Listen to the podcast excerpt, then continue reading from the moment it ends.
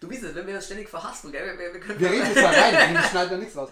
Hallo, mein Name ist Moritz Mümmler und ich möchte dich recht herzlich zu meinem Jura-Podcast einladen, der den Namen trägt Liberté, Egalité, BGB. Ich hatte den Dr. Florian Eder als meinen ersten Interviewgast. Er ist ein renommierter Strafverteidiger. Wir hatten ein tolles Gespräch, in dem sich ein toller Flow entwickelt hat und haben über sehr interessante Themen gesprochen, wie er es für sich, wie sein Studium lief, wie er es für sich rechtfertigt, dass er Kriminelle vertritt und ähm, auch auf seine Social Media Präsenz sind wir eingegangen. Ich wünsche dir ganz viel Spaß mit dem Podcast. Hören dir auf jeden Fall bis zum Ende an. Ähm, es lohnt sich. Viel Spaß. Willkommen zu meinem Podcast mit dem Dr. Florian Eder, der auch seinen LLM hat, Fachanwalt für Strafrecht ist, eine eigene Kanzlei mit 24 Stunden Notdienst hat, das seit 2011. Er hat ein Masterstudium im Wirtschaftsstrafrecht gemacht, er ist Mediator für Wirtschaftsmediation, hat die beste Lehrveranstaltung vier Semester in Folge an der Uni Regensburg gehabt und da habe ich ihn auch kennengelernt, habe ihn selbst persönlich gehabt und vielen Dank, dass du jetzt hier bist. Freut mich sehr. Danke, dass du mich auserwählt hast für deinen ersten. Richtig, es ist der erste Podcast mit Interviewformat und als erstes interessiert mich gleich mal, wie du meinen neuen Namen findest. Den habe ich dir nämlich noch nicht gesagt vom Podcast. Ich würde ihn nennen äh, Liberté, Egalité, BGB. Finde ich gut, habe ich allerdings schon tatsächlich gelesen. Denn Ja? Wo du mir das geschickt hast, stand das ja schon im Untertitel drin sozusagen. Ah, Mist, dann habe ich dir verraten. Ja. Also hier, ja, ich habe ihm die Fragen mal vorab geschickt, aber es sind ein paar dabei, die er so noch nicht gesehen hat. Ähm, als erstes würde mich interessieren, wie dein Studium verlaufen ist, beziehungsweise wie es überhaupt dazu kam, dass du Jura studiert hast. Äh, ursprünglich hätte ich mal Wirtschaft eigentlich gedacht zu studieren. BWL war so mein erstes Ding. Ich wollte immer ins Bankwesen irgendwann mal reingehen. Äh, ging aber dann zur Bundeswehr. Ähm, und bei der Bundeswehr war es so, ich war da mal im Bereich, das war damals der SAM-Bereich, ähm, wo ich mit zwei Mann dort vor Ort war und äh, ich habe da mitbekommen, dass ähm, der äh, Sandfeldwebel da in der Tür stand und auf der anderen Seite stand eine, eine Stabsunteroffizierin und irgendwie, ihr Wortlaut, ich weiß nicht mehr genau, war auf jeden Fall in der Art so, wenn du nicht das tust, was ich mir vorstelle, äh, dann sage ich, du hast mich angefasst. Okay. Ja, und ich stand halt dahinter, da ich gesagt, ja, was ist denn jetzt los? Also, wie bitte, also das habe ich jetzt vorher auch gehört.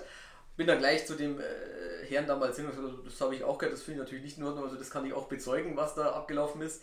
Ähm, und dann haben wir, sind wir ins Diskutieren gekommen und auch mal die Frage, ja, wie ist das eigentlich so mit Soldatentum, was darf, was darf man nicht. Und irgendwie habe ich mich dafür interessiert und dann bin ich mal da ins erste Bataillon hochgegangen, da gab es in der äh, in der obersten Etage äh, so, ja, wie soll ich sagen, so ein Dachboden, also total dunkel und alles mistig äh, verstaubt. Da bin ich da hoch und da gab es sogenannte ZDV und das sind zentrale Dienstvorschriften der Bundeswehr. Okay. Und da habe ich mir so einen Ordner genommen, mich mal so interessiert, wie ist das äh, soldatische Zusammenleben und was darf, was darf man nicht. Und da haben wir das mal dann ausgeliehen, reingeschaut und dann fand ich das auch, was, was ist zu tun. Und da habe ich ihm das da, damals auch geraten und gesagt, du pass auf, das sollte man so und so machen, Stellungnahme hier schreiben und so weiter. Ich glaube, am Schluss ist sie dann Also gleich die erste Rechtsberatung praktisch. so ungefähr, also dann. Dass wir jetzt nicht in Teufelskirche kommen, gell? Genau, das war, war ja Alles damals- verjährt. Genau, das ist alles weg. Und das war eigentlich so, wo ich mir dann irgendwie dachte, eigentlich ist es gut, wenn man weiß, wie die Spielregeln laufen. Und dann habe ich gedacht, Ja. das wäre vielleicht geschickter, weil so, ja, Wirtschaft, ich habe später immer gesagt, du weißt das selber aus der Vorlesung, wer nichts wird, wird Betriebswirt. Und ich habe gedacht, ich glaube, mit Jura läuft vielleicht besser. Und das war eigentlich so die Initialzündung, wo ich dachte, ich gehe doch lieber zu Jura. Play the rules, not the game. Genau so ist es. Sehr, sehr cool. Und wie ist dann dein Studium verlaufen praktisch, wenn du sagst, du, du hast dann das Studieren angefangen, wo hast du studiert? Äh, ist das gleich nach Plan verlaufen? Hast du dich gleich im ersten Semester hingesetzt, warst voll der Überstreber? Wie, wie lief das? Also, Also ganz am Anfang, die erste Frage war die Studienplatzwahl und ursprünglich wollte ich nach Regensburg gehen. Also Regensburg war so, dachte mir, ja cool, Campus-Uni hört sich ganz gut an, mit einem Freund auch, der nicht Jura studiert, sondern Zahnmedizin. Ähm, Problem war allerdings dann in dem damaligen Jahrgang war es irgendwie so, ich glaube, da sollten 1000 Leute irgendwie, hieß es plötzlich, Wow. kommen 1000 Leute an die Uni Regensburg im ersten Semester, also, ja, das kann, das geht nicht, die Uni ist zu klein, also ich habe keinen Bock auch irgendwie auf der 24. Treppe hinterm Hörsaal zu sitzen. was heute durchaus normal ist teilweise. Äh, und dann habe ich mich relativ schnell umentschieden, bin nach München, habe mich dann sofort wieder umgemeldet, bin nach München gegangen und habe dann an der LMU begonnen zu studieren. Und das Problem war bei mir, ich habe nie lernen gelernt. Also mein, vielleicht weiß er selber, wie man, wie man halt äh, im Gymnasium kommst halt schon ganz gut durch. Also wenn Ja, den Zweier, Dreier kriegt man schon irgendwie Genau. mal einen Vierer, aber das macht ja nichts. ja, also, also wenn, wenn man vor allem manche Fächer einfach kann, also logisch denken, dann fallen dir manche leicht. Und Also warst du gut in Mathe und Deutsch, wie man das sagt? Ja, also Deutsch jetzt nicht so, das Deutsch war so eine Mischung zwischen 2 und 5 war immer alles drin. Okay, das also, war bei mir Mathe, aber nie die zwei, immer die fünf. Also das, das ging ganz gut, aber auch so andere Naturwissenschaften hat mir immer Spaß gemacht. Ähm, Geschichte war ich sehr belesen, das, das hat mich tatsächlich auch interessiert. Ähm, wollte mal Archäologie studieren wie Indiana Jones. Okay, verstehe. Aber das Problem Gut, war. dass du das nicht gemacht hast. Ja, ich habe dann Jetzt gemerkt. wir jetzt nicht in so einer schönen Bibliothek sitzen. Richtig, und das andere Problem ist, es ist leider nicht wie bei Indiana Jones. Also, dass man mit einer Peitsche rumlaufen kann und dann irgendwelche Nazis da verkloppen kann und Geld, so Sachen klauen, also aus deren Fängen, das, das ist mir dann auch aufgefallen und dachte mir, bevor ich jetzt nur rumpinsel, ist auch doof. Ja. Ähm, ja, auf jeden Fall bin ich dann in mich und ich musste dieses Lernen lernen. Und, und am Anfang, weiß noch, meine erste BGB-Vorlesung, am Anfang, wir haben mit 823 angefangen. Ja, und dann Okay. erzählt die was und dann, ja, was soll man hernehmen? Ja, Medikus, den dicken, bürgerliches Recht. Oh. Ja, den habe ich mir dann auch gekauft.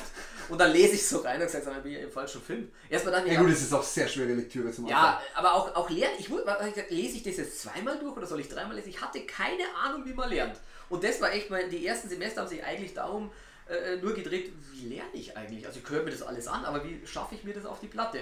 Ja.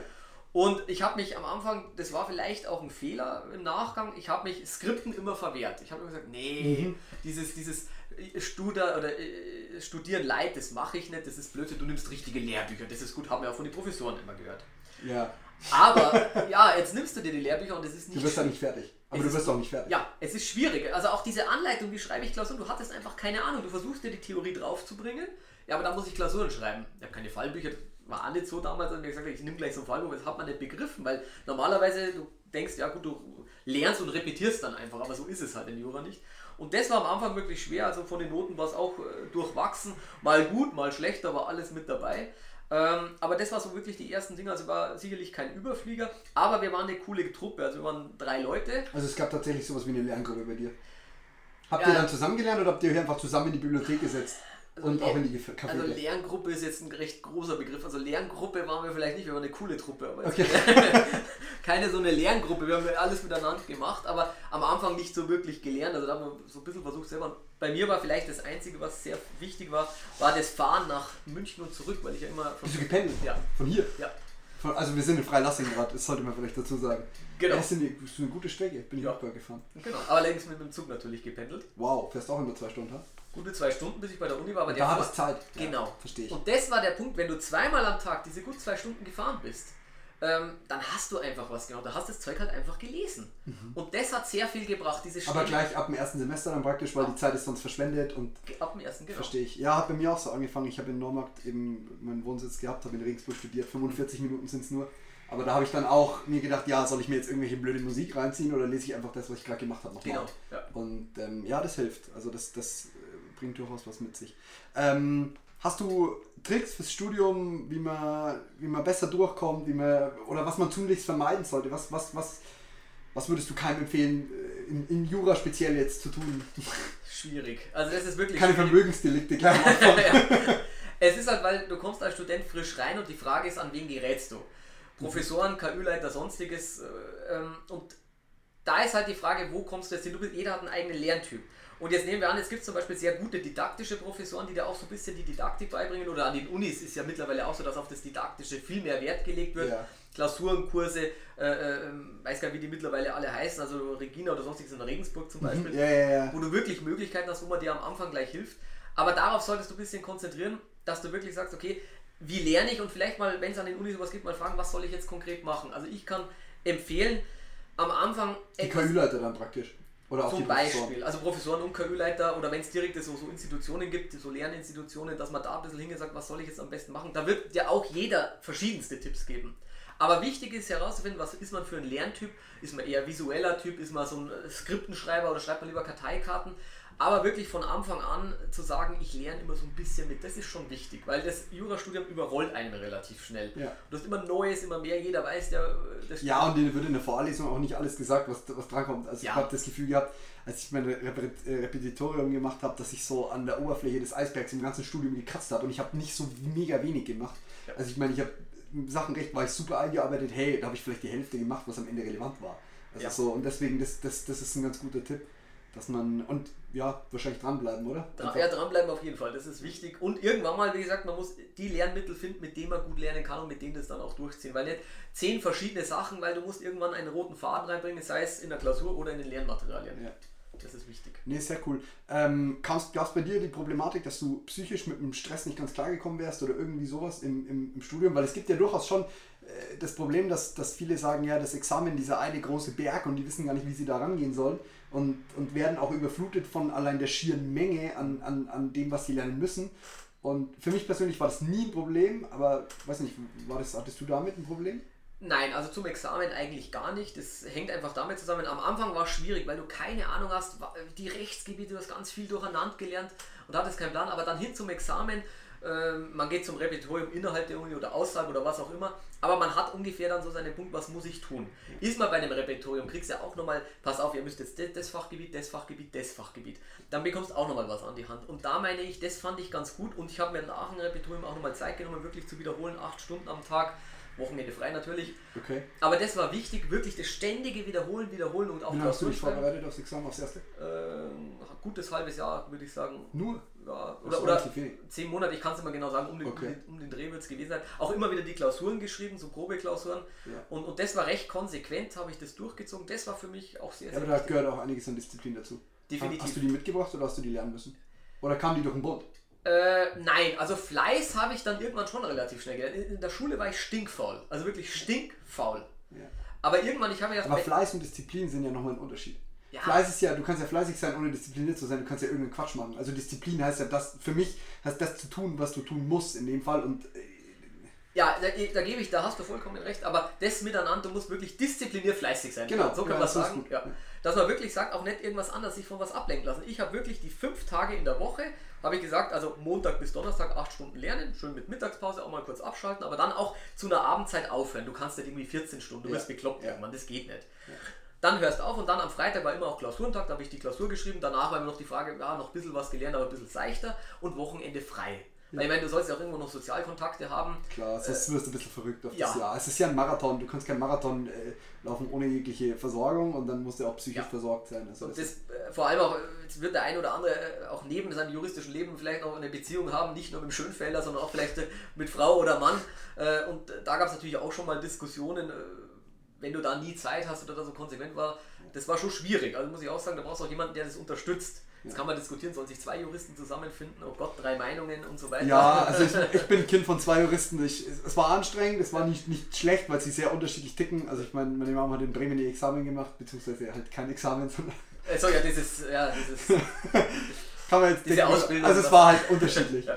Ähm, nee, cool. Vielen, vielen Dank. Das ist sehr gut. Jetzt würde mich interessieren, wieso du ins, wie, wie, du ins Strafrecht dann reinkommst. Du hast uns ja den Einblick gegeben in, in deinen Einstieg ins Jura, wo es ja praktisch gleich ins Straf Recht schon irgendwo reingegangen wäre oder ins Disziplinarverfahren oder ja. wie auch immer.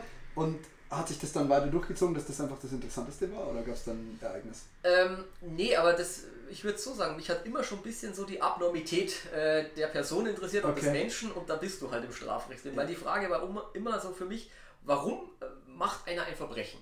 Was, was tickt bei dem anders? Was ist, was ist der Auslöser? Was sind die Hintergründe? Ich fand es immer unwahrscheinlich interessant, weil du hast so einen menschlichen Pulk und, und man könnte sich ja miteinander locker verstehen, aber es gibt halt welche, die immer wieder gezielter machen. Und da ist das Interessante, was bewegt die Leute dazu. Bist du drauf gekommen, was bewegt die Leute?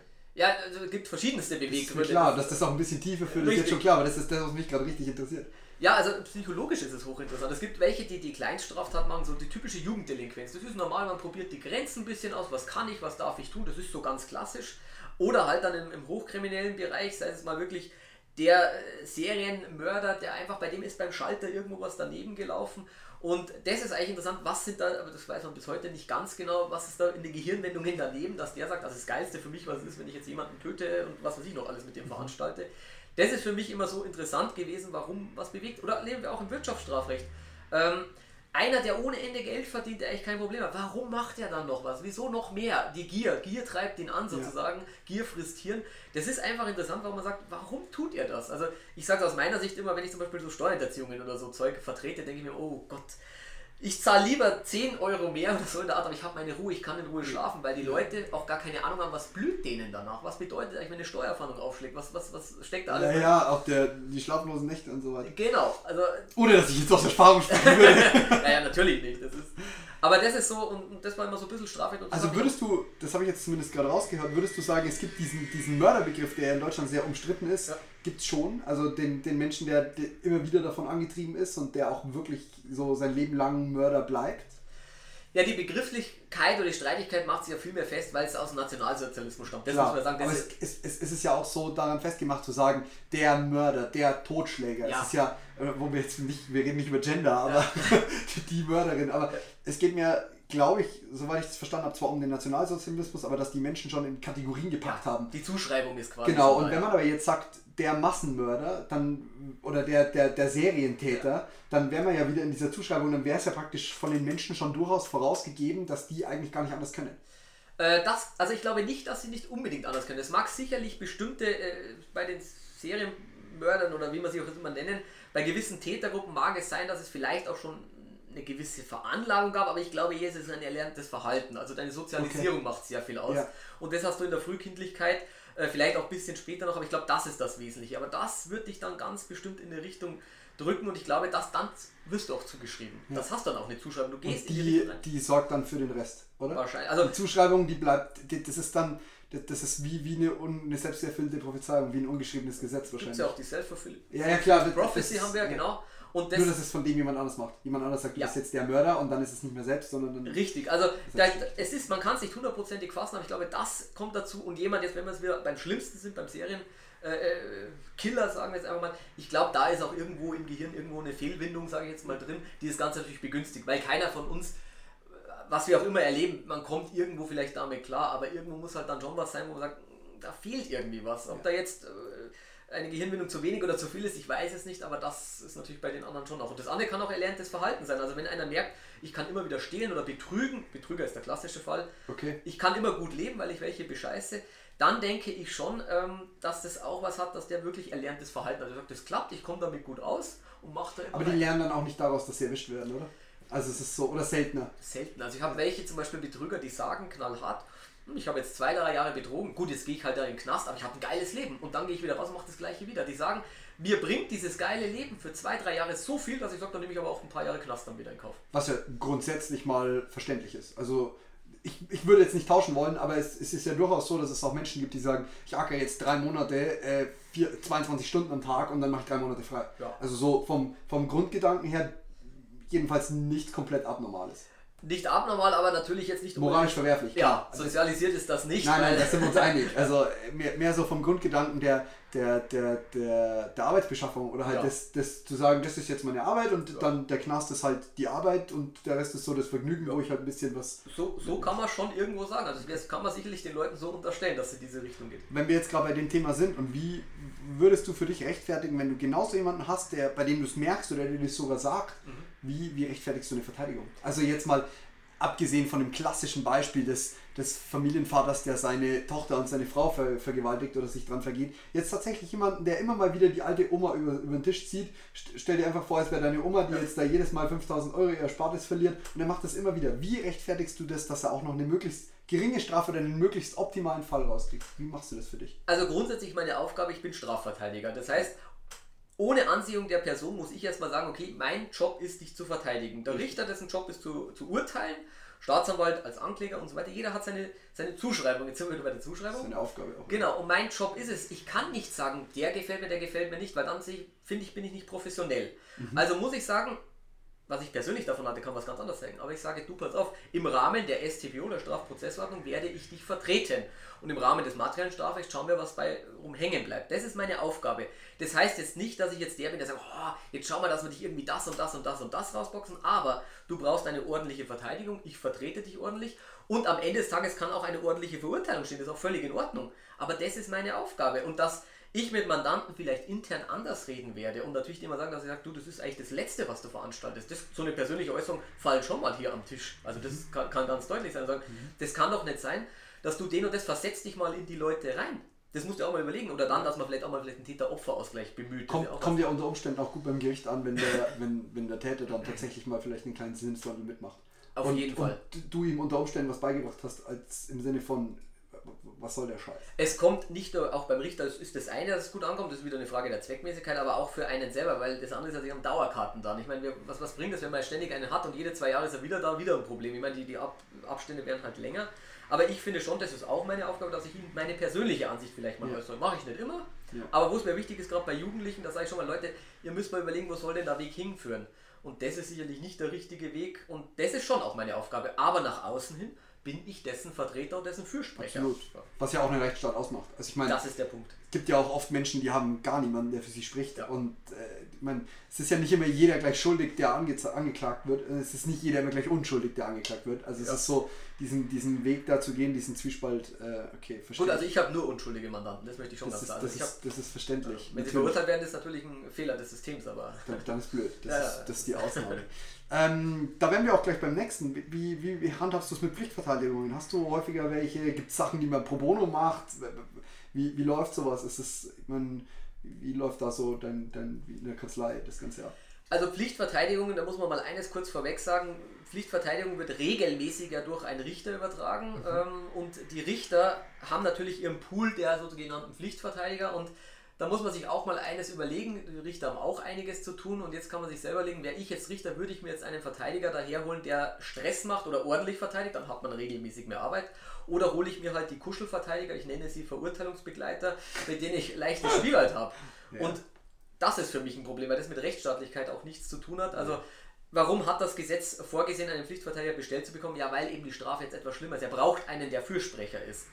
Und die Praxis ist leider sehr ärgerlich, weil halt nicht der Fürsprecher gewählt wird, sondern Kuschelverteidiger, die halt keinen Stress machen. Was ja eigentlich schon, schon im Ansatz problematisch ist, weil wenn, die, wenn, wenn der Richter schon den Pflichtverteidiger auswählt, dann ist er ja schon, zumindest ist es ja nicht mehr ganz alles so unparteiisch. Was heißt unparteiisch? Es ist nicht mehr alles so transparent und nicht mehr so offen, weil wenn der den Pflichtverteidiger auswählt, ja. ist es ja gibt, irgendwo... Das ist das Problem, es gibt keine Transparenz, nämlich null Transparenz. Ja. Es gibt keine Auswahllisten, keine Turnusverfahren, wie zum Beispiel man sagt, okay, jetzt haben wir äh, zehn Verteidiger und jeder kriegt nach der Reihe seine Verteidiger dann oder seine Verteidigungsdinger. Dann wäre das alles kein Problem. Aber Transparenz wird gerade versucht nicht zu gewährleisten. Ja. Und es ist sehr ärgerlich sowas. Es gibt faire Richter, das möchte ich auch ganz deutlich sagen, die sagen, ja. hey, ich brauche jetzt mal einen richtigen. Ja, wie überall. Also Natürlich, ja. Aber es gibt auch welche, die es knallhart dann, ich kann sagen, die zwei, drei immer bestellen und das ist ärgerlich. Oder, und jetzt sind wir beim anderen Punkt, der Mandant selber hat natürlich die Möglichkeit, einen Verteidiger mhm. zu benennen. Also wenn der im Vorfeld schon weiß, okay, ich habe den und den, dann kann er sagen, ich hätte gerne jetzt in dem Fall Dr. Eder dann werde ich bestellt. Dann kommt der Richter auch nicht umhin, mich zu bestellen. Mhm. Aber oftmals ist es ja so, nehmen wir jetzt den klassischen Fall, wir sind jetzt an der Grenze, Schleuserfall. Ja, ja der Schleuser, der Rheinfeld kennt natürlich keinen Anwalt. Äh, jetzt wird der Richter sagen, ja, benennen, da sagt er, keine Ahnung, spricht nicht mal Deutsch. Dann kriegt er halt eben die, die halt da etabliert sind als Verurteilungsbegleiter. Und das ist ärgerlich. Aber vielleicht noch zur Abrundung, natürlich übernehmen wir auch oder ich auch Pflichtverteidigungen. Ähm, und ich führe sie auch genauso ordentlich wie eine Wahlverteidigung, weil das ist auch meine Aufgabe. Das ist wie beim Kassensystem. Es gibt Privatpatienten, und es gibt Kassenpatienten, ja. aber ich muss alle gleich behandeln und ich, es gibt auch viele Kollegen, die dann da sehr viel Druck machen und sagen, ja, wenn du nicht zuzahlst, dann mache ich gar nichts. Also das ist nicht mein okay. System. Also das ja. mache ich nicht. Also sowas gibt es aber auch. So ja, natürlich, da wird ja relativ viel Druck sogar gemacht. Also ich höre es immer wieder von manchen. Ähm, man muss natürlich vorsichtig sein, was man so hört von auch Mandanten, aber wenn so viele übereinstimmen, manche sagen, dann glaube ich auch in, ja, in die Richtung geht es wohl. Äh, das finde ich nicht in Ordnung, weil dann soll ich lieber sagen, dann mache ich es halt gar nicht. Aber die Leute jetzt. Die Man kann es ja auch ablegen. Genau. Man kann ja auch ablegen. Wenn es eh schon so eine Druckstellung ist, denen dann noch mehr Druck zu machen und sagen, hey, wenn du nicht zuzahlst, dann mache ich nichts, setz mich hin, dann. Vor allem sind es ja die ärmsten Schweine. Also ja. es ist ja ganz ehrlich, jetzt mal ob schuldig oder nicht, aber meistens ist ja jemand, der einen Pflichtverteidiger braucht, echt eine arme Sau. Ja. Also, ich meine dann hat er ja mit seinen Verbrechen noch nicht mal Kohle verdient. ja, also wenn er sich selber kein leisten kann, ist schon mal ist schon blöd, dann hat er was falsch gemacht. Ja, oder es ist schon weg oder es ist halt kein Vermögensdelikt, dann verdient man auch nichts. Aber das ist echt ein sehr, sehr großes Problem, weil gerade in, in, auf der Klaviatur der STPO sollte man spielen können als Verteidiger und wenn du halt da drin bist und hast eigentlich keinen Plan, dann kannst du auch gleich gar keinen hinsetzen. Ja, wo wir jetzt beim Thema wären, praktisch, was, was im Studium eigentlich falsch läuft. Weil ich muss sagen, STPO hatte ich keinerlei Kenntnisse während des Studiums, sondern alles nur im Referendariat, ZPO 1, ZPO 2, alles nicht gemacht. Und das erste Mal, wie ich mich mit dir unterhalten habe, hast du mir erstmal gesagt, wie wichtig das eigentlich ist und wie, wie, wie essentiell das Ganze ist und dass im materiellen Strafrecht gar nichts stattfindet. Stattdessen lernen wir was zum Irrtum, äh, der in der Praxis einfach lächerlich witzlos ist. Ich meine, wenn jemand aufschreit und schreit, das ist ein Erlaubnis-Tatbestandsirrtum, dann lacht dich der Richter raus und, und, und sagt, geh wieder in deine Spielwiese. Und was läuft da im Studium falsch? Also, wie, wie kann das sein? Es ist, glaube ich, die Stofffülle ist ein gewisses Problem. Natürlich braucht man, um das Recht zu verstehen, eine gute Grundlage. Das ist schon wichtig. Aber das Problem ist, ich denke, dass man manche Sachen vielleicht etwas eher oberflächlicher behandeln könnte, aber dafür manche Sachen noch hinzuziehen könnte. Weil gerade Strafprozessordnungen oder, oder auch eine Zivilprozessordnung wird sehr dezent behandelt. Die VWGO dafür hoch und runter. Ja, gut. Wenn, wenn man nichts weiß, die Zulässigkeit schafft man immer irgendwie bei einer Verwaltungsrechtsklausur oder bei einer Ö-Rechtsklausur generell. Ähm, aber das ist das große Problem. Und da liegt es halt auch sehr viel an den, an den Unis selber, weil manche legen da mehr Fokus drauf, das gibt es manche, aber auf der anderen Seite im Examen ist alles immer eine Abwägungsfrage, brauche ich es, brauche ich es nicht, brauche ich es in der Klausur, brauche ich es nicht. Mittlerweile gibt es kaum noch Klausuren ohne ZPO. Ja. Also es sind so, das macht dir deine 20% von der Note aus, aber ganz ehrlich, wenn du den Einstieg verpasst, bist du halt die ärmste Sau. Ja. Weil es ist schwierig, weil man vor allem bei den äh, Prozessordnungen ja auch keinen kein Zugriff hat. Materielle Strafrecht, das kann man noch erklären, das kann man irgendwie recht leicht rüberbringen. Aber so bei einer Prozessordnung, wenn man das nie mitgemacht hat, denkt man sich, ja, ist das jetzt wichtig, ob der jetzt da ist oder nicht da ist oder, oder was ist, wenn ich da jetzt da einen Schriftsatznachlass mache oder was auch immer. Ähm, da hat man keinen so einen Anknüpfungspunkt als Student. Das ist vielleicht auch so Der wird einem aber auch schon im Studium nicht vermittelt. Ja. Also ich meine, ich weiß, wo, wo steht der Kaufvertrag, ich meine, wo steht die Leihe, wo steht die Miete. Ja. Das finde ich alles. Ich habe ein System im BGB, das, das, da komme ich zurecht. Genau das gleiche im StGB, da komme ich auch zurecht. Ja. Aber in der StPO, ich hätte nicht keine Ahnung, wo ich welchen Paragraph suchen muss. Den, den, den, den, den Anwalt, den, was weiß ich, es ist, es ist Wahnsinn. Da muss ich sagen, da, da habe ich halt riesen Navigationsprobleme gehabt. Ja. Ja, auch da ist es wiederum, wer die Karte nicht hat, der findet auch keinen Punkt, den er sucht. Das Richtig. ist immer das Problem. Ähm, wie gesagt, in der Universität wird zu wenig darauf Augenmerk gelegt oder vielleicht gibt es Zusatzveranstaltungen, die die Studenten natürlich nicht belegen, weil da ja, weil keine Prüfung ist. Genau. Ich meine, aber das ist ja schon der erste Fehler, dass ja. man einfach eine Prüfung vorschalten könnte. Aber dann ist auch wieder das Problem, da hat man wieder unendlich viele Prüfungen. Man hat, ich glaube, du weißt es ja auch selber, man schreibt ja wirklich viel auch. Man hat dann die Hausarbeit, man hat dann die Klausur. Ja, das schon, aber ich muss sagen, mehr als vier Klausuren im Vergleich zu einem, gut, die, die, wir wollen jetzt nicht darüber reden, dass die Stoffmenge eine ganz andere ist als in einem Bachelorstudiengang, aber wenn ich mir überlege, meine Schwester studiert internationales Business Management und hat elf Klausuren im Semester und ich habe vier geschrieben und hatte meine Scheinfreiheit nach vier Semestern, das, oder nach fünf, nach fünf, aber nur eine Klausur hat noch gefehlt. Also es sind vielleicht waren das, zwölf Klausuren? Das ist ja witzlos. Also bitte. Ja, es geht schon, aber wie gesagt, es ist oft der Druck. Jetzt überlege mal, jetzt fallen welche durch, dann schiebst du da wieder die Klausur vor dich hin oder da und da. Natürlich kannst du es immer mehr aufpropfen. Also das geht sicherlich. Bloß da muss man meines Erachtens von der Stoffmenge auch wieder ein bisschen runtergehen oder halt nicht so vertieft, weil es ist einfach schwierig für den Studenten in den ersten Semestern alles zu umreißen. Ja, weil es halt nicht einfach primitives Ich lerne und repetiere ist. Das ist das Problem. Ja, und vor allem nicht wieder vergessen. Ja. Das ist ja das größere ja. Problem. Also, wenn ich jetzt BWL studiere, dann mache ich mein Makro 1, mein Makro 2 und dann ist weg. Mein Mikro 1 und mein Mikro 2 und dann ist weg. Und bei Yoga ist halt ein bisschen anders. Ja, genau, da kommt der Endbus halt zum Schluss. Das ist das Problem. Also, das denke ich, wird, wird ist das große Problem im Studium dann wenn du hier in der Kanzlei, so wie ich das mitgekriegt habe, seid ihr relativ ausgelastet von der, von der Arbeit her. Wie läuft so ein normaler Tag in deiner Kanzlei ab? Oder was ist, was ist, ja, ich meine, hast du jeden Tag Mandantengespräche? Hast du einen Tag, der voll mit Mandantengesprächen ist? Wie fährst du jeden Tag zu Gericht? Oder ist es halt, wie läuft das normal? Das ist unterschiedlich. Also das kommt drauf an, wie, wie beim Juristen. Das kommt drauf an. Ähm, ich bin meistens vor 8 da, meistens auch der Erste und auch der Letzte, der dann meistens geht. Ähm, es gibt Tage, da mache ich mal nur interne Arbeit, weil Akten schichten sich, du musst mal ja. auch an Akten arbeiten, dann schaue ich, dass ich das frei halte. Es gibt Tage, da habe ich von früh bis spät Mandantengespräche und es gibt auch Tage, wo ich nur Gerichtsverfahren habe. Ganz problematisch ist eines, wenn ich Großverfahren habe. Das heißt, teilweise bis zu drei volle Tage an auswärtigen Gerichten. Okay.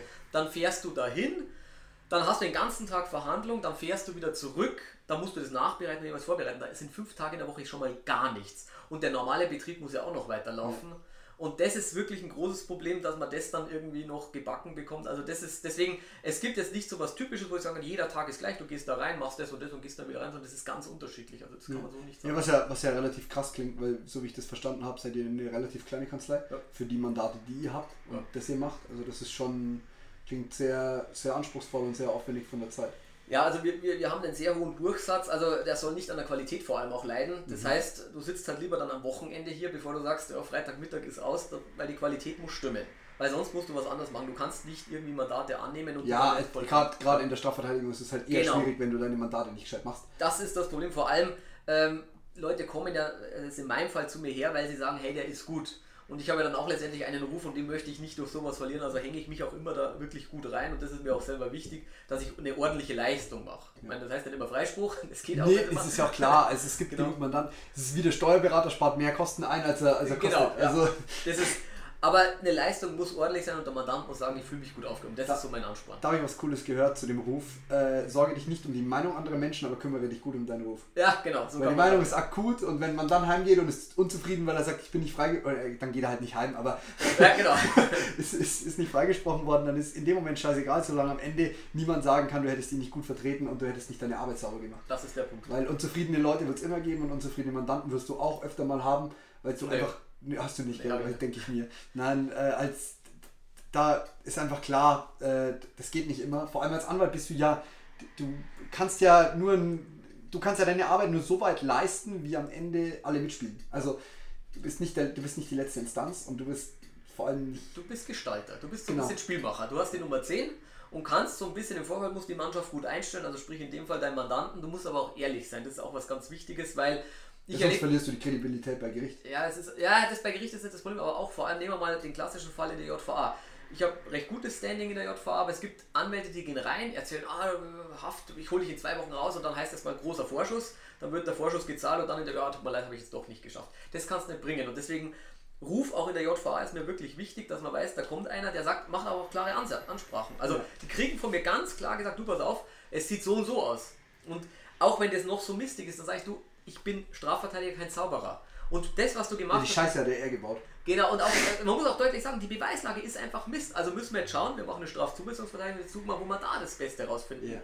Ähm, und das ist ganz wichtig, weil Ehrlichkeit ist für mich schon auch wichtig, auch den Mandanten vor allem gegenüber, weil die wissen müssen, auf was kommt und die können sich viel besser einstellen auch später drauf. Dann ist das jetzt so, oh, ich bin jetzt Mords verurteilt worden, weil wenn du dir sagst, du pass auf, jetzt sieht so und so aus, dann gehen die mit einer anderen Einstellung rein. Oder wenn du mit denen deutlich redest, ich habe Verfahren gehabt, da habe ich gesagt, wenn ich so auftrete, also Konfliktverteidigung, das kriegst du später drauf beim Urteil. Der hat gesagt, oh, das ist mir egal, das will ich haben. Ich will, dass volle Kanone geschossen wird. Das wurde dann auch durchgezogen. Gab, wie gesagt, es gab dann auch ein bisschen Obolus obendrauf. Ähm, war dann wahrscheinlich auch schon wurscht, oder? Nein, der hat aber auch gesagt, hey super, es war geil. Also ich habe das, das, Verfahren war super mit dir. Gibt schon komische Menschen. Ja, ja, der hat gesagt, super Verfahren und das Witzige war, wir hatten ein weiteres Verfahren ein Jahr später und da haben wir es anders gemacht, weil es taktisch sinnvoll war, diesmal auf Verständigung zu gehen. Wir haben das auch relativ zügig abschließen können, auch mit einer super äh, äh Minimalstrafe. Und am Schluss hieß es, ja, war, war gut das Ergebnis, aber das erste Verfahren war viel lustiger, das war viel, viel besser. Ja, so ungefähr. Wie läuft es denn in der JVA? Du, du kommst da rein, äh, legst deine, deine ganzen Sachen ab, also nicht den Anzug, aber halt das, das, das Handy nimmst du mit rein? Nein. Nein? Okay. Ja, ich war noch nie in der JVA, also zum Glück. also zur Erklärung ganz kurz. Wenn du in die JVA gehst, du bist Organ der Rechtspflege, ja. du wirst aber trotzdem schlechter behandelt. Also jetzt nicht von den Leuten her, sondern du musst bei manchen auch immer den Gürtel ausziehen oder gar Schuhe. Also in Straubing, in der JVA Straubing muss ich teilweise die Schuhe ausziehen. Gibt es dann auch Schuhe?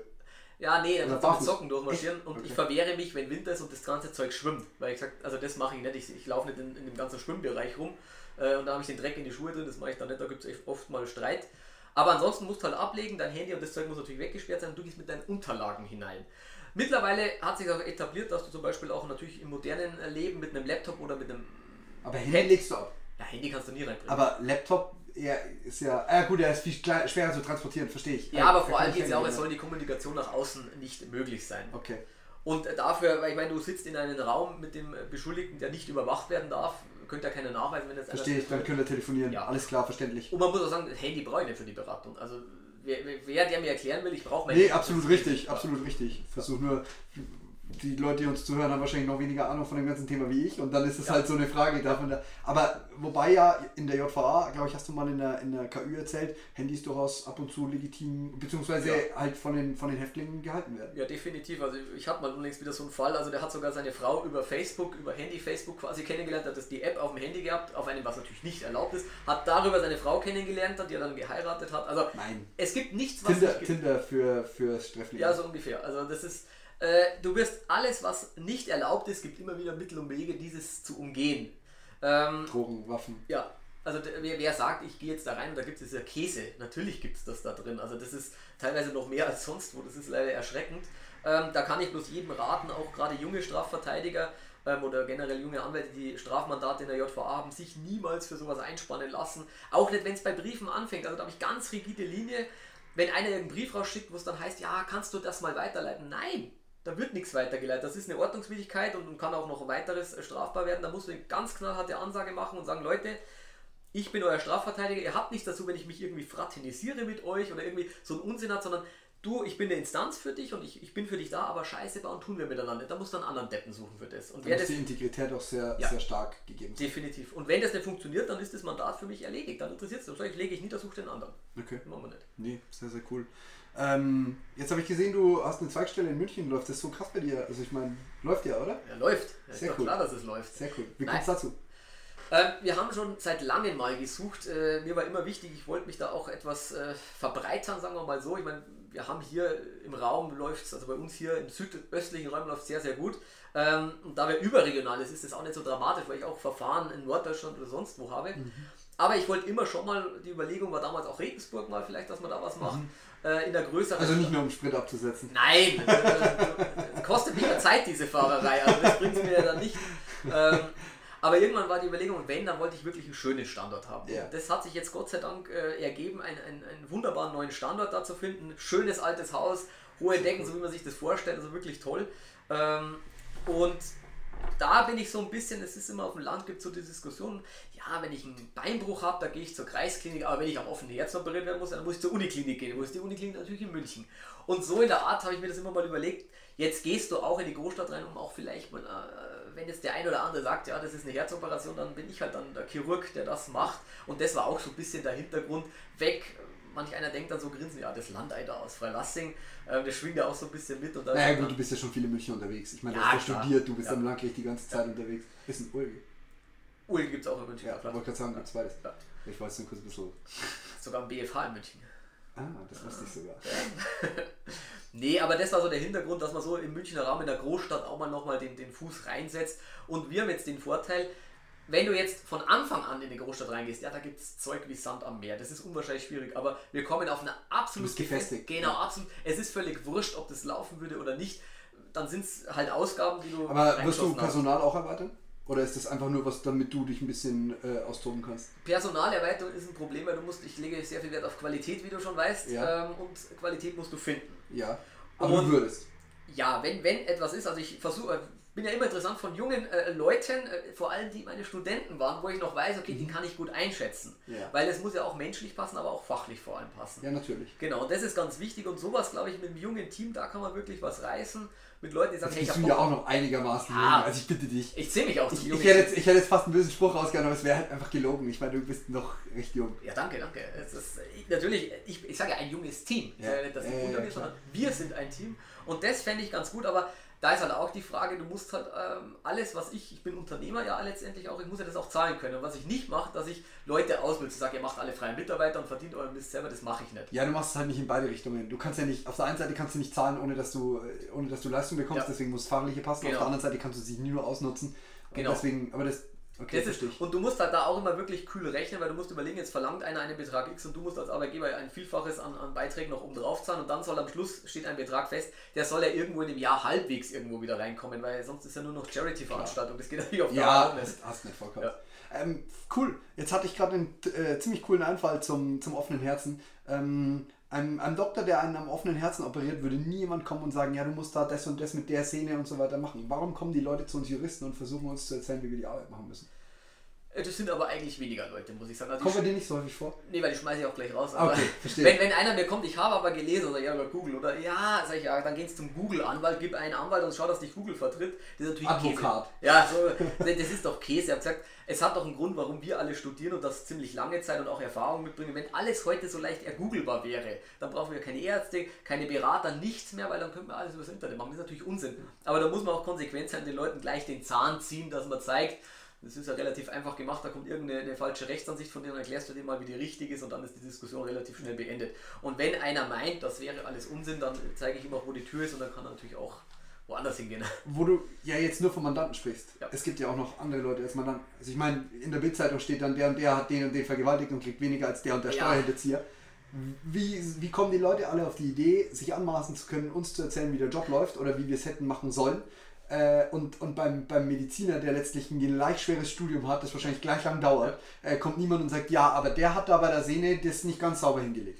Äh, bei Mediziner, die Einzelfälle siehst du ja meistens nicht. Da wird, der, da wird ja auch nicht irgendwie ein Bohai drum gemacht. Aber wenn wir jetzt so, so gerade in der heutigen Zeit, Vergewaltigungen sind von, von, von Asylanten, also darf man nicht sagen, wenn ich das falsch sage, von Flüchtlingen neue Mitbürger. oder neue Mitbürger, ich weiß, weiß gar nicht, wie man es jetzt ganz genau... Äh, Neue Mitbürger und Mitbürgerinnen, dass wir auch Genau. genderneutral sind. Also ganz genderartig, wenn man jetzt sowas liest und dann haut die Bildzeitung natürlich einen raus, äh, Asylant hat wieder vergewaltigt. Ja klar, das bewegt dann wieder die Leute und dann, dann wird da wieder was draus gebastelt und so weiter.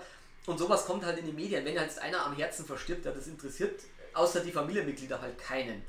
Und das mit den Medien ist sowieso sehr schwierig umzugehen, ähm, aber mit dem muss man halt auch auskommen. Man hat ab und zu mal auch einen, der sagt, ja, aber der hat für das, das und das habe ich da gelesen. Sage ich, ja, aber das Problem ist in Jura halt wirklich der Einzelfall.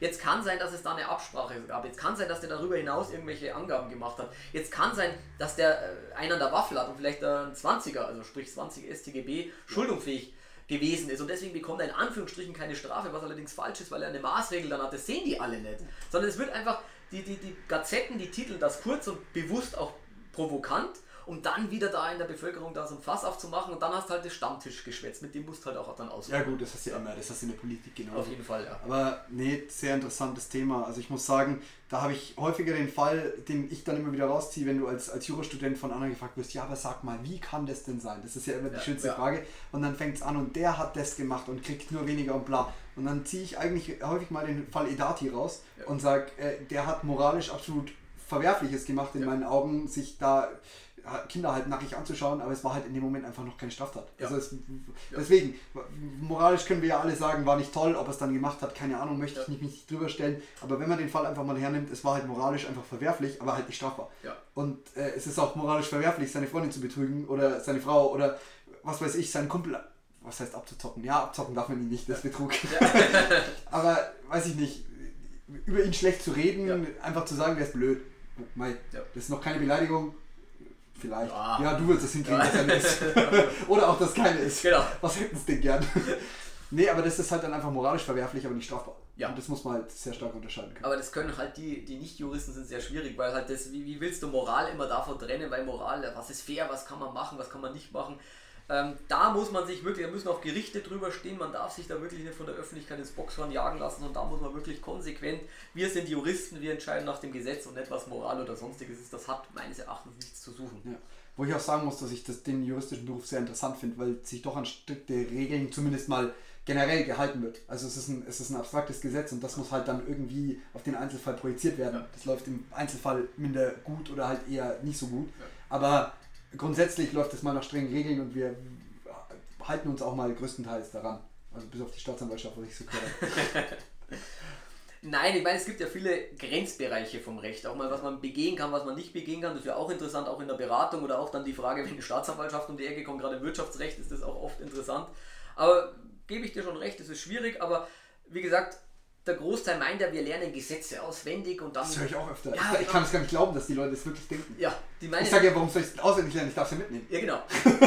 Das- ist immer, als würden, natürlich wissen wir so ungefähr, was so in unseren typischen Gesetzen drinsteht, was du brauchst, bevor ich jetzt immer mit dem Ding sonst äh, durch die Ja. Gegend renne. Ein paar Sachen weiß man natürlich, aber das ist nicht unser Kerngebiet. Und den Leuten das zu erklären, wie juristisches Denken funktioniert, da muss ich ganz fairerweise eines sagen, denk an deine Anfangszeit zurück. Dieses abstrakte Denken war doch für uns auch ganz seltsam. Wenn es heißt, denk abstrakt, du musst das Gesetz subsumieren, wo du sagst, hä? Ja, Was heißt das jetzt subsumieren? Also das ist doch, das muss doch das sein, das ist doch augenscheinlich oder so. Am Anfang hat man immer so gearbeitet, ist doch alles offensichtlich. Genau.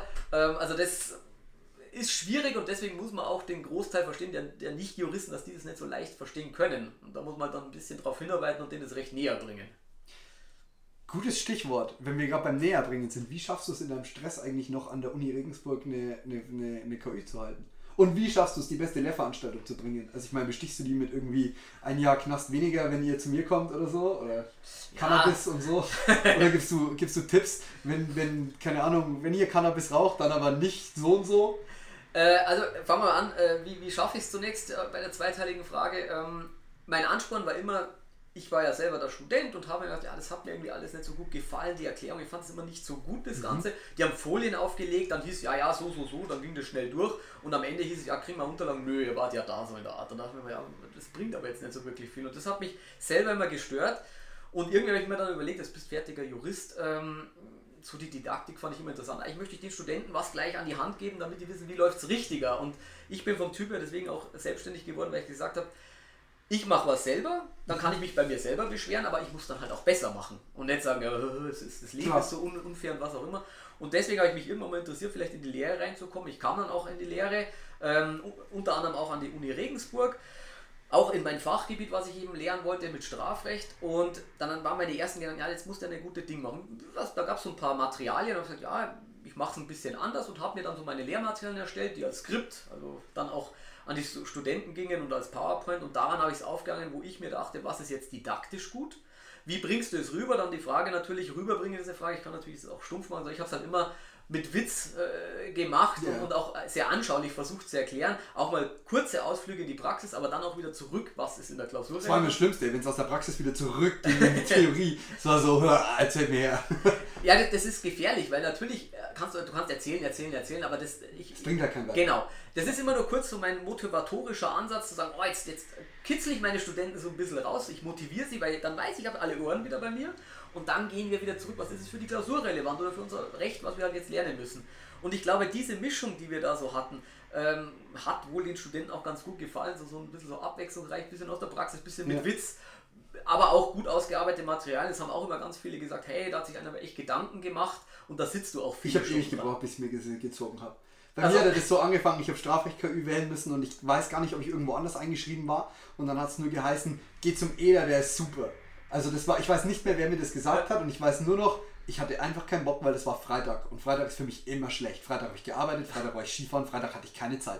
Und dann hat es geheißen, Freitag 8 Uhr oder 9.30 Uhr oder 8.30 Uhr oder was auch immer, Freitag 8 Uhr. Und dann habe ich gemeint, okay, dann gehe ich da halt mal hin. Und dann war es echt cool und echt unterhaltsam und echt interessant. Und dann bin ich da öfter hingegangen und da habe ich sogar irgendwann angefangen, meine Ex-Freundin mitzubringen. Ja. Die nicht Jura studiert hat, das muss man dazu sagen. Ähm, die fand es auch immer sehr unterhaltsam. Also das war, war, war echt cool. Also großes Lob an dieser Stelle.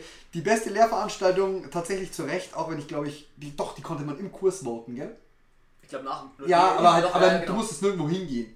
Die, nee, nee, die, die, die wurden aus, Ja, dann habe ich sogar tatsächlich auch gewotet. Ich habe Eda for President mal drauf geschrieben. Das kann sein, ich hatte sehr witzige Schreibereien immer, das war immer recht amüsant. denke ich mir. Kommen denn Studenten auch zu dir als Mandanten? Ja.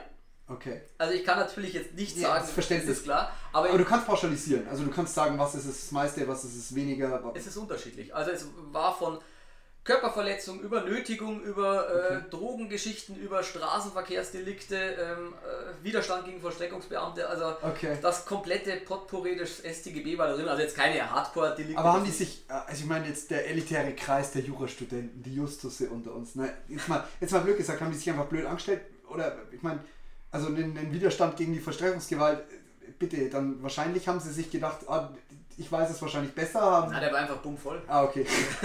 Relativ einfach. Mit was ist die Frage? ja, also meistens, wenn man mal durchtrinkt. Das ja, ist ja bei den Studenten, neben dem Studium können sie eines ganz gut und das ist trinken. Habe ich, erst hab ich erst eine Statistik gelesen, dass es unter den Studenten die meisten Alkoholiker gibt. Echt? Ja. Oh.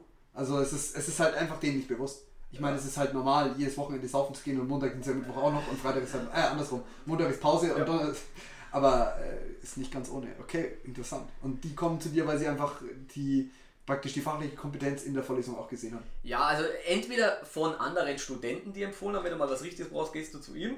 Okay. Oder halt die selber, wenn man da heißt, ja, ich war mal bei ihnen. Ab und zu, wenn ich dann schon die Namen kenne oder ich weiß ja manche Namen oder Gesichter auch immer, dann ah ja, kann mich noch erinnern. Gibt es da klischeemäßig, also ist es so, gehst du in den, in den Kursraum rein und gibt es so ein, zwei, wo du dir denkst, oh, du könntest mal bei mir aufschlagen oder kann man das pauschal gar nicht sagen? Nein, das würde ich nicht sagen. Also äh, es gibt ganz unterschiedliche Studenten, sei es in Kleidung, Aussehen, sonstiges, aber darauf irgendwas rückzuschließen, habe ich nie gemacht. Also natürlich, dass man einen blöden Witz macht, weißt du ja selber. Ähm, Ach, ich bin äh, vorher gewesen, aber auch nur, weil ich zurückschießen kann. Ja, ja natürlich. Also das, war halt das, das, gehört ja, das gehört ja zum Battle dazu. Also ich, das muss ich auch ganz gleich nochmal einfügen. Also wer austeilt, muss immer einstecken können. Ja. Und das war, da war Sparring-Partner war das immer ganz gut. Das hat mir jetzt auch Spaß ja, gemacht. Das gehört dazu. Aber dass man natürlich auch mal in den Kursen einen blöden Spruch bringt und jetzt haben wir zum Beispiel einen, der jetzt Dreadlocks hat, natürlich, wenn man jetzt zum Drogendelik kommt, sagt er, ah ja, vielleicht können Sie uns schnell was dazu sagen. Ja, Klischee halt bedienen. Genau, dann ist das ein kurzer Gag im, im Klassenraum oder, oder im, im, äh, Unterrichtsraum und dann war es das auch dann. Man Aber, merkt ja auch schnell, mit wem kann man es machen. Genau, nee, man, man schaut schon vorsichtig und, und ich habe auch immer geschaut, dass ja sich keiner irgendwie angegriffen fühlt. Ich habe mich ja selber auch wieder verarscht, das gehört ja auch mit dazu. Ähm, also das lief ganz gut, aber Klischees würde ich jetzt nicht sagen. Okay. Äh, es gibt vielleicht schon den einen oder anderen, wenn du sagst Justus, wo du dir denkst, ah, Polohemd, Rollkragen äh, nach oben gestellt. Und wenn du dann fragst, was macht denn der Papa? Ja, Anwalt. Ja, genau. Und dann Steuerberater. Genau, so. Segelschuhe an und so Zeug und dann weißt du, ja gut. Ähm, sind aber auch ganz nette Typen dabei. Ja, also ja. nett sind die durchaus. Genau, das also nicht die, der Art Mensch, mit dem ich mich umgeben möchte. Ja. So persönlich gesehen. Kommt aber auch drauf an. Das, das würde ich, würd ich. Äh, stimmt, stimmt, ja. stimmt. Also ich habe, ja, ist schon, schon richtig. Also der, der richtig klassische Justus, der die Kohle vom Papi in den Popo geblasen bekommt, das ist halt nicht mein Ding. Ja, vor allem, da sind wir auch wieder, kommen wir zurück zur Zuschreibung, der hat halt auch von Kindesbeinen vielleicht ja. irgendwas erfahren, was der halt dann meint, ich bin der Größere. Und das ist halt immer schlecht. Ich meine, wenn einer Geld hat, das ist, ist nichts für mich, bitte. Und wenn einer seinen Kindern was gönnt, auch bitte. Aber man muss bloß immer auch den Kindern sagen, Leute, das ist alles erarbeitet. Und es gibt Leute, die haben nicht so viel. Also bitte nie von oben herab und sagen, oh, ich fahre jetzt in einem Porsche vor mit 18. Man kann alles machen, aber er soll immer wissen, dass es viele gibt, die es nicht so gut haben und, und da ein bisschen auch zurückschrauben und nicht so meinen, ja, ich bin der größte äh, Typ, der hier ist. Und das finde ich immer nicht so toll. Ähm, da muss man auch dann von oben herab da mal ein bisschen mehr Druck machen. Das wenn, ja, ja. wenn, man, wenn man immer weiter wachsen soll, ein Buch drauf und ein Stein Ja, genau, drauf, genau. Also das ist verständlich. Ähm, hast du den klassischen Studenten häufiger, der zu allem was zu sagen hat, der sich bei allem meldet, der immer, also es, es gibt ja diese, ja. aber ich habe hier gehört und ja, ja. der dann zwar meistens nie sein Examen macht, aber alles immer sehr viel besser weiß. Die hast du immer mal in den Vorlesungen. Einerseits ist ja ganz witzig, weil das bereichert auch. Ähm, meine, du weißt es ja selber, wenn wir Diskussionen, ich habe immer Diskussionen zugelassen, aber ich weiß auch, wie ich sie dann beende, irgendwann mal, indem man einen blöden Spruch bringt und sagt, ja gut, du kannst gerne der Meinung sein, es muss noch welche durchfallen, also sei ruhig, ich muss eher ausgedünnt werden. Ja, gewinnt. Ja, genau. Äh, es gibt immer welche, die da meinen und da muss ich auch sagen, Leute, ihr müsst ein bisschen zurückhaltender sein, weil wenn es so einfach wäre seit dem ersten, zweiten Semester und, und wollt dann erklären, ja, das ist doch aber so und so, dann sagt man sich auch, also dann musste ich ein bisschen länger damit befassen und diskutieren kann man, aber irgendwann sollte man auch dann äh, wieder sagen, ich kann ja nicht stundenlang mit ihnen jetzt schwatzen, sondern wir haben ja eine Vorlesung zu machen. Klar. Und da muss auch kurz mal so ein Ausflug, aber es ist das Problem, sobald du ein bisschen abdriftest mit einem, dann hören die anderen alle plötzlich nicht mehr zu. Klar, die machen dann das und das und dann muss das wieder einfangen. Aber so Diskussionen hast du immer welche, die sich immer melden, manchmal wirklich, die echt gute sind, also wo du echt merkst, da steckt viel dahinter. So wie in meinem Fall. Ja, natürlich, absolut, absolut. Äh, oder halt dann einfach so Dummschwätzer, wo du sagst, ja, ist ja auch in Ordnung, kannst du auch mal, aber dann musst du auch wissen, wie es damit umgehst. Ja, nee, verständlich. Ähm, jetzt würde ich nochmal zur Kanzlei schwenken. Was ist denn so das Härteste für dich an der eigenen Kanzlei?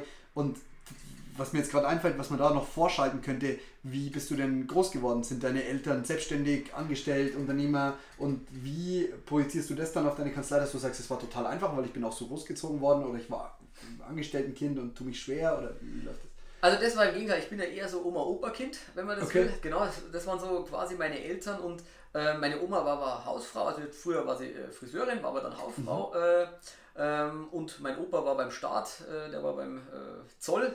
okay. Genau. Und hat, kam zwar immer dann in sehr hohe leitende Funktionen, aber er war halt der Beamte. Ja, also das ist schon ein Schritt, da in die Selbstständigkeit zu gehen. Genau. Weil Beamte, die mögen ja die Sicherheit. Genau, weil die Frage war auch, hätte man früher mal Steuerberater werden können. Ähm, das wollte aber dann doch nicht, weil er auch gesagt hat, ist vielleicht doch besser beim Staat. Und ich, als ich mal gesagt habe, ich möchte dann irgendwie doch studieren, war auch immer die Frage, ja, soll man nicht vorher lieber die Ausbildung machen, damit man irgendwas hat? Und ich sage, ja, wenn man da drei Jahre in der Ausbildung drin hängt, ich weiß nicht, dann jetzt habe ich so die Motivation und deswegen war für mich auch, jetzt sind wir wieder beim Pendeln, warum ich eigentlich auch gependelt war, ich wollte nie jemand auf der Tasche liegen. Meine, das Ticket hat damals, ich glaube, 184 Euro gekostet, das Monatsticket. Da habe ich gesagt, das ist überschaubar, der Betrag. Ja. Ansonsten gibst du nicht so viel aus. Gut, die Bücher, die du, Party, du brauchst, ist alles nee, Das ist alles Genau, weil wenn irgendwas in die Binsen gehen würde, dann, dann steckt jetzt nicht so viel Geld drin. Wenn du eine Wohnung in München hast, brauche ich nicht erklären, was das äh, für Geld kostet. Das wäre das nächste, wo ich frage, genau. wie zahlst du eine Wohnung in München? Genau, also da wollte ich immer schauen, also ich hatte immer Unterstützung, aber ich wollte immer möglichst wenig Unterstützung. Weil ich sage mal, also wenn was daneben geht, nicht, dass man viel Geld äh, da verliert dadurch. Und von daher war es dann eher so, ich habe mir das halt selber gemacht und in die Selbstständigkeit ähm, habe ich auch immer Unterstützung natürlich gehabt, also die standen immer alle hinter mir, äh, aber es war jetzt nicht so leicht, weil du bist, fängst von null an, du hast nichts, du hast auch keine Ahnung. Ich war vorher bei einer Großkanzlei, da hast du auch um nichts kümmern müssen. Du hast alles bekommen, du hast halt deinen Schriftsatz fertig gemacht und fertig. Und jetzt sitzt du plötzlich hier und ich weiß noch wie gestern, ich saß da an meinem Laptop, mache einen Schriftsatz fertig und jetzt kommt plötzlich die Frage, ach, wie viele Abschriften muss ich eigentlich machen? Ich kann nicht nur eine Abschrift ans Gericht. Da war doch was mit Abschriften. Und ich habe, ich glaube, zwei Stunden gesucht, weil das lehrst du ja nirgendwo wie viele Abschriften du machen musst. Und ich habe, wo ich angefangen habe, ich hatte auch keine Sekretärin, ich war am Anfang ganz alleine. Okay. Ja, und ich stand echt dann, oh Gott, wie komme ich zu diesen Abschriften? Was muss ich machen? Wie viele, wie viel schickst du hin? Das war echt ein Act. Also das war ein Problem. Dann auch so Kleinigkeiten, wie führst du Akten zum Beispiel? Du, du gehst da hin, natürlich, ich habe dann einfach äh, Ordner angelegt Aber das merkst du relativ schnell, dass das sehr kompliziert ist mit Terminen und so weiter. Dann gehst du irgendwann zu Arbeitsprogrammen, die das Ganze erleichtern sollen. Auch Abrechnungen sind dann kompliziert. Wie rechnest du ab? Das hat mich immer genervt, weil ich mochte das RVG-System gar nicht, weil es immer so, die Abrechnung hat immer keinen Spaß gemacht. Und das war so die erste Zeit, wo ich sagen muss, da, da schluckst du schon ein bisschen und das ist schon kompliziert. Und natürlich, du gehst neu in den Markt rein, jetzt sagen nicht alle, oh super, auf dich haben wir gewartet. Glaube ich, ja. ja. Das ist natürlich auch was, da musst du auch so ein bisschen durchfalten dann. Nee, das klingt auf jeden Fall nach einer großen Herausforderung. Das hat mir mein Papa, der eben auch eine eigene Anwaltskanzlei hat, erzählt, dass er am Anfang ohne eine Sekretärin wäre er aufgeschmissen gewesen, weil er wusste gar nichts. Er konnte kein, also die Schriftsätze kannst du gerade noch machen, aber halt äh, tippen so wird schon schwierig. Ja. Zehn-Fingersystem lernt ja in, in, so wirklich im Studium ja niemand. Danach im Referendariat lernst du halt ein bisschen. Das stimmt, aber ich finde jetzt bei den Hausarbeiten auch, also ich bin auch kein, ich kann ja, zehn Finger, aber du lernst schon, wie du. Ja, das war eine andere Zeit noch, der ist Genau, damals. Also, äh, damals, äh, wo wir beim Thema jung waren. Wo man noch äh, quasi im Keil in die. In die wo die Plagiatsarbeit noch eine richtige Plagiatsarbeit genau. war, jetzt keiner herausgefunden hat. So. Jetzt ist ja das alles ganz locker möglich. Nee, klingt auf jeden Fall sehr interessant und dann hast du praktisch deinen dein, dein ganzen Krempel am Anfang alleine gemacht und irgendwann war es wahrscheinlich eine Riesenerleichterung, wie die erste Sekretärin kam. Ja, auf jeden Fall. Also das war dann auch mit, das war jetzt nicht so lang danach, ich weiß gar nicht. Ich hatte dann, kann es jetzt nicht mehr genau sagen, wann die kam. Auf jeden Fall war das auch eine Empfehlung dann. Und mit dem ersten Arbeitsprogramm, da kam die erste Sekretärin und plötzlich, das war unglaublich, ich hatte plötzlich, ich würde sagen, 30, 40 Prozent mehr Zeit. Ja. Weil ich konnte mich von dem ganzen Orga-Kram befreien und plötzlich konnte ich wieder mehr Jura machen, was mir viel mehr Spaß macht. Und ich war total äh, froh, mich endlich auf meine Sachen konzentrieren zu können. Also das war eine wahre Erleichterung, das muss man wirklich sagen. Glaube ich. Nee, das ist, äh, stelle ich mir auch schwierig vor, jetzt ist die Frage natürlich so, was, was mache ich dann, mache ich Rechtsanwalt oder wie auch immer und geht man in feste Strukturen, aber das stelle ich mir wirklich schwer vor, da wirklich von Zero auf zu starten. Also ich meine, es ist nochmal was anderes, ein kleines Business anzufangen, wo man ein paar Handys richtet, wie jetzt in meinem Fall, weil da musst du nur eine Rechnung schreiben und wenn es mal Pech hast, musst du mal eine Umsatzsteuererklärung machen. Aber zu sagen, ich muss mit Gerichten mich auseinandersetzen, Akten, ich habe Fristen, weil äh, alle Nicht-Juristen hier werden wahrscheinlich nicht wissen, dass du Fristen hast und wenn du die versäumst, bist du die ärmste Sau. Also, äh, auch haftbar? Ja, und äh, ja, kann in deinem Fall auch ganz schön hoch sein, ja. wenn du da Wirtschaftsstrafrecht machst. Ähm, jetzt würde ich mal sagen, erklär uns mal in fünf Sätzen den paradoxesten Fall, den du in deiner Geschichte als Anwalt gehabt hast. Oder halt auch in zehn Sätzen, aber kurz. Schwierig. Also da gibt es eine Vielzahl von Fällen. Ja. Ich nehme jetzt einfach Pick dir einen raus. Ich nehme jetzt einfach mal den letzten, weil der jetzt auch mal viral ging. 8,5 äh, Milliarden Euro abgebucht. Wow. Das war jetzt so ein Fall, da ruft. Äh, Milliarden, nicht Millionen. Milliarden. da steht auf der Handy-App drauf, minus 8,59 Milliarden Euro. Und dann Rewe sagt Danke. Und jetzt. Sehr paradox eigentlich. Ja, jetzt war der Witz, jetzt kriege ich, das war erst vor ein paar Wochen, kriege ich einen Anruf, es war schon abends äh, von Sekretärin stellt und sagt, ja, da ruft jemand an, da wäre angeblich 8,5 Milliarden Euro abgebucht und dann dachte ich mir schon, ach komm, habe ich jetzt auf so einen Schwachsinn noch Bock, weil ab und zu rufen ein paar Bekloppte auch an, das hast du ja auch. Mensch. Ja, natürlich denkst du, das ist Schwachsinn. Und dann, ja, stell's mal durch, ich mache dann eh danach Feierabend. Und dann höre ich das so und denke mir irgendwie, ja, die hat sich ganz normal angehört und auch das nachvollziehbar, ja, vielleicht ist die nicht bekloppt, vielleicht war das echt ein Fehler. Ähm, und dann war eben der Fall, das war wirklich auf der Banking-App, stand das wirklich drauf, minus 8,5 Milliarden Euro, Rewe sagt Danke. Ähm, und es kam anscheinend, wir wissen es bis heute noch nicht ganz genau, also das sind wir noch dran, anscheinend war es wohl eine veraltete Banking-App-Version, die irgendwie mit den Datensätzen da was falsch gemacht hat, dass plötzlich dieses Minus drauf stand, weil das also das Konto war tatsächlich 8,5 Milliarden Minus? Es stand, äh, die Buchung stand da, die, im Minus war es nicht, aber die Buchung okay. stand da. Weil ich habe meine erste Frage natürlich auch, wie sollen sie denn so einen Dispo Also ich gehe mal davon aus, dass sie das nicht positiv auf dem Konto haben, also müsste es ein riesengroßer Dispo sein, den kriegen sie nicht. Also wer kriegt das? Naja, wenn es positiv am Konto war, wäre es dann auf null. Ja, also, also und dann äh, sagst du halt so blöde Sprüche wie, ja, also kaufen Sie bloß das, was im, im, im Einkaufswagen ist bei Rewe und nicht ganz Rewe kaufen. Dann kann ich noch verstehen. Aber das war echt, wo du dir aussagst, du bist im falschen Film. Ich glaube, da warst du auch bei der Bildzeitung, gell? Ja, das war. Richtig Karrieresprung. Überall drin, weil das war so ein, ein Käse, aber echt amüsant. Also Wahnsinn. Was sagt Rewe dazu? Danke. ja, aber Rewe hat damit wahrscheinlich gar nichts Rewe zu tun. hatte eigentlich gar nichts damit zu tun, das war wirklich ein Datensatzfehler. Es war die Bank äh, und da sind wir eigentlich noch, äh, ja, noch gerade in Diskussion drin, was dafür sein Also da gibt es wirklich eine Diskussion, dass das jetzt gestrichen werden muss. Oder nicht? Ja, also es ist wohl nie abgebucht worden, aber wir haben bis heute noch keine wirkliche, äh, sei es, es war so und so oder das und das war also bisher noch nichts schriftliches. das ist cool, 8,5 Milliarden minus, da kannst du schon mal den Rest des Gelds auch ausgeben, weil viel schlimmer wird es nicht mehr. Richtig, das ist dann auch. Also das ist dann wurscht. Ja. Die Liquidität ist zwar im Arsch, Schufa und so ist blöd, ja, aber. Das ist erledigt, aber dann, aber du musst ja die Kohle, an die Kohle herkommen erstmal, ist ja die Frage, weil es dann nur Minus da. Es ist ja nicht so, dass du vorher das im Plus hattest. Ja, aber dann. Ja. Ja, cooler wäre, wenn du 8,5 Milliarden im Plus hast. Wobei aber. Rewe sagt bitte. Ja, Rewe sagt bitte, aber du weißt ja Entreicherung, gell? Ja. Blöd. Mensch, der Bimmels. So, Ähm, ich wollte dir noch ein ganz, ganz großes Lob für dein Marketing aussprechen. Ich habe hier die Karte schon gesehen. Der Herr Dr. Eder hat immer ausgezeichnete äh, Marketing ähm, und auch Posts auf Facebook und Instagram. Äh, manchmal denke ich mir, Gott, was hat er denn jetzt schon wieder für einen Schmarrn geschrieben? Aber es ist doch ganz unterhaltsam immer und äh, man merkt auch, dass du selber schreibst. Ja. ähm, mich würde interessieren, äh, wie, worauf zielst du ab damit? Also die Bad Boys, ähm, ich weiß zumindest, in der Uni geht das Gerücht rum, dass du eine, eine, eine Rocker-Gang vertrittst, zumindest äh, Teile davon. Ähm, ganz ehrlich, wenn die sowas sehen, kommen sie doch eher nicht, oder? Jetzt muss man mal sehen, also die Frage ist, Bad Boys, ob die wirklich in diesen Kanälen da unterwegs sind. Das ist ja schon mal die erste Frage. Ja. Die zweite Frage ist, wer mich kennt, der erlebt mich ja unterschiedlich. Ich glaube, es gibt von mir verschiedene Varianten, die man erleben kann, von dem knallhart-Typen bis zu einem ganz netten. Das, die Varianz ist relativ groß. Und das, was ich da über das Social Media mache, das ist ja auch, ich habe ja eine große Fläche, die ich damit projizieren will, sei es, angefangen hat es eigentlich über Studenten, das war der ihr selber schuld eigentlich, also bei Instagram. Stimmt, wir ja. haben ja eine Gruppe, Katzenkönig. Das war ursprünglich, also ursprünglich ja. Facebook hatte ich schon mal und da haben wir damals gedacht, ich mache so eine Gruppe Katzenkönig eben, wo wir uns eigentlich austauschen, wo ich ein paar Sachen reinstelle, wo wir so Termine machen, das war so der Ursprung von allem. Jetzt sind keine Termine, nur noch Trash drin. Genau, der Trash. Ähm, und dann gab es mal irgendwann vor, ich glaube, eineinhalb Jahren, bei einer KÜ sagten plötzlich äh, zwei Damen, ähm, ja, oder drei waren sogar, ja, Doktor, äh, Instagram. Ich sage, ja, da haben wir noch nie Gedanken gemacht, das mit dem Foto, das, das ich, Foto ist doch bekloppt, da musst du was dazu sagen. Ja, aber das ist so witzig, bla bla bla. Ja, habe ich mich halt mal angemeldet, habe mich mal so ein bisschen informiert, wie geht das? Und irgendwie fand ich es dann auch ganz witzig. Und dann war es eigentlich, erstmal war der Fokus so ein bisschen mit den Studenten da wieder in, mhm. zu kommunizieren. Aber du merkst, dann kommen auch sehr viele Kollegen. Also es gibt das habe ich gesehen. Ja? Es gibt einige Kollegen, äh, öfter mal Strafverteidiger so und so. Ja äh, wie auch immer, Anwalt. Genau, also eine große Kollegenschaft, die da auch schon recht firm sind in dem Bereich, also auch noch weitaus firmer als ich wohlgemerkt. Ähm, und mit, da hast du einen neuen Fokus, dann äh, tausche ich ja mit denen auch aus. Oder dann auch Mandanten. Also, und plötzlich hast du einen breiten Fokus. Jetzt ist die Frage, ja, was soll ich machen? Ich möchte 10 Instagram-Kanäle oder 10 Social-Media-Kanäle. Sondern machst halt einmal und dann versuche ich halt irgendwie eine, eine, Mischung zwischen Information, Witz, tagtägliches sowas abzudecken. Das, wo ich mir halt denke, was interessiert die Leute vielleicht? Ja. Ob das jetzt alle gut finden, Mei, du, das ist nicht mein Problem. Du wirst immer Leute haben, äh, äh, äh, wird rumgemeckert, das ist doch normal. Ja. Äh, und mein Wahlspruch ist auch eines: äh, Neid musst du dir verdienen, Mitleid bekommst du geschenkt. Ähm, das erlebe ich auch oft so, jetzt, wenn ich so bei, bei Gerichten oder bei Staatsanwalten schaue, äh, ich immer, Everybody's Darling bin ich da nicht. Everybody's Darling ist Everybody's Dead.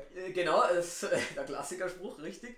Ähm, auch natürlich in der Lehre hast du ein paar Probleme. Jetzt gibt es welche, die würden das nicht so toll finden oder so meine Art und Weise des Unterrichtens, der Kommunikation finden manche nicht gut. Ja, gut. Aber ist ja letztlich nicht dein Problem. Deine Arbeit ist ja die, die, die, die, Strafverteidigung genau. und nicht in der Lehre tätig zu sein. Und wenn du das machen kannst, dann verwirklichst ja. du dich vielleicht selbst. Aber letztendlich wenn du es nicht machen kannst, who cares? Aber, aber in der Lehre ist es so, da ist mein Punkt nicht meine Verrückte, sondern mir ist immer wichtig, ich möchte, dass sich die Studenten, weil das war mein Ausgangspunkt, die müssen Spaß haben. Und da ziele ich dann, ich sage, ich möchte euch das rauskribbeln, was gefällt euch, was, was motiviert euch. Das ist mir wirklich mein Ziel. Cool. Und der Rest, äh, dass das für mich anstrengend ist, ja, aber ich habe immer gesagt, das ist glaube ich immer so der Spruch, wenn ich da bei euch bin in der Uni, ist das für mich Urlaub, weil es wirklich angenehm ist. Der Austausch macht unwahrscheinlich viel Spaß und am meisten Spaß macht, wenn ich dann Leute habe, sei es wie dich oder andere, die später kommen, ja, und ich habe jetzt ein Examen und das oder ich habe das oder ich habe es da begriffen oder mit dem, das ist was, wo ich sage, hey, das freut mich unwahrscheinlich. Und wenn ich, ich hatte unlängst ersten Fall in Regensburg und da hatte ich einen ehemaligen Studenten, der war Sitzungsvertreter von der Staatsanwaltschaft, also Referendar okay. gerade. Okay. Und da gehe ich später hin, gebe ihn und sage, wir kennen uns doch. Ja, ja, dann hat er so verschmitzt gegrinst. Und es war unwahrscheinlich schön, weil es freut, wenn man dann sieht, wie es auch weitergeht bei den Absolut. Ja. Und vielleicht auch welchen Impact man gehabt hat. So, zum Beispiel, ich meine, ich hoffe natürlich positiv, aber auch wenn einer sagt, nein, bei dem habe ich gelernt, ich mache nie Strafe, okay, dann war es aber auch was, habe ich zumindest auch eine Richtung vorgegeben. Also ich weiß noch, in der KÜ hatten wir mal die Situation, dass ähm, über eine, Rechtsanwalts eine, eine Rechtsanwaltskollegin, Schrägstrich Kollegin, um mal ganz offen zu bleiben, ähm, durchaus mal ein bisschen über das Facebook-Profil gelacht worden ist. Ja. Ähm, wie, wie schaffst du es, äh, dass du für dich das rechtfertigen kannst, was du jetzt selbst machst? Also ich meine, wie, wie, wie schaffst du es, dass das keiner ins Lächerliche ziehen könnte oder du zumindest sagst, wenn er es macht, dann selber schuld. Also wenn er es macht, dann sage ich, ich kann über mich selber lachen. Okay. Also äh, du wirst bei manchen Posts sicherlich bei mir erleben, die sind äh, nicht ganz ernst gemeint und sind auch manchmal einfach mal spaßig und ein Schmarrn, wenn man es aus Bayerisch sprechen will. Aber das gehört dazu, dann ziehe ich mich auch mal ja. da selber durch. Was ja nimmt man den Leuten den Windows Segen. Ja, genau. Also wenn man gleich vorne weg. Also wenn ich jetzt da das ganz Bier ernst alles machen würde, dann total beleidigt, äh, dann mache ich was falsch. Dann bist du auch im Social Media Bereich meines Erachtens ja, falsch. Sehe ich ähnlich. Genau, du musst die Leute mitziehen und das, da, da musst du ein bisschen, man muss auch ein bisschen was preisgeben. Die Gefahr ist eher, dass du zu viel preisgibst. Also da habe ich immer getrennt. äh, dass du wirst nie irgendwie sehen, äh, dass Frau, Kind oder sonstiges im Hintergrund sein wird. Das Gibt's ein Kind? Nein, das, äh, aber was du schon mal siehst, meine Großeltern zum Beispiel, das habe ich auch hab ich bewusst, gesehen. Genau, das ist mal bewusst, ja, aber ich kann auch nichts dafür, der Opa ist halt einfach sau cool mit der schwarzen Ja. Brille, das muss man raushauen. Ähm, aber sonst muss man da so, so seinen Mittelweg finden und weil du damals jetzt auf, auf äh, anderen Kollegen, Schrägstrich Kollegin anspielst, da fand ich halt die Art der Darstellung halt ein bisschen lächerlich, weil der In- Inhalt einfach, äh, das war ja, ernst es war gemeint. sehr ernst gemeint Ja. und es war aber nicht sonderlich anspruchsvoll und Ja. es war so ein bisschen Selbstdarstellung, wie es auf Instagram eigentlich den ganzen Tag läuft. Ich, man, man, wenn man es auf Fitness projizieren würde, dann ist es die Frau, die den Popo in, den, in, in das Foto steckt, noch zweimal Photoshop hat drüber laufen lassen, Ja. dass die Dellen raus sind und, Ja. und dann, dann meint, hier, kauft mein Tee. Ja. Also, Ja.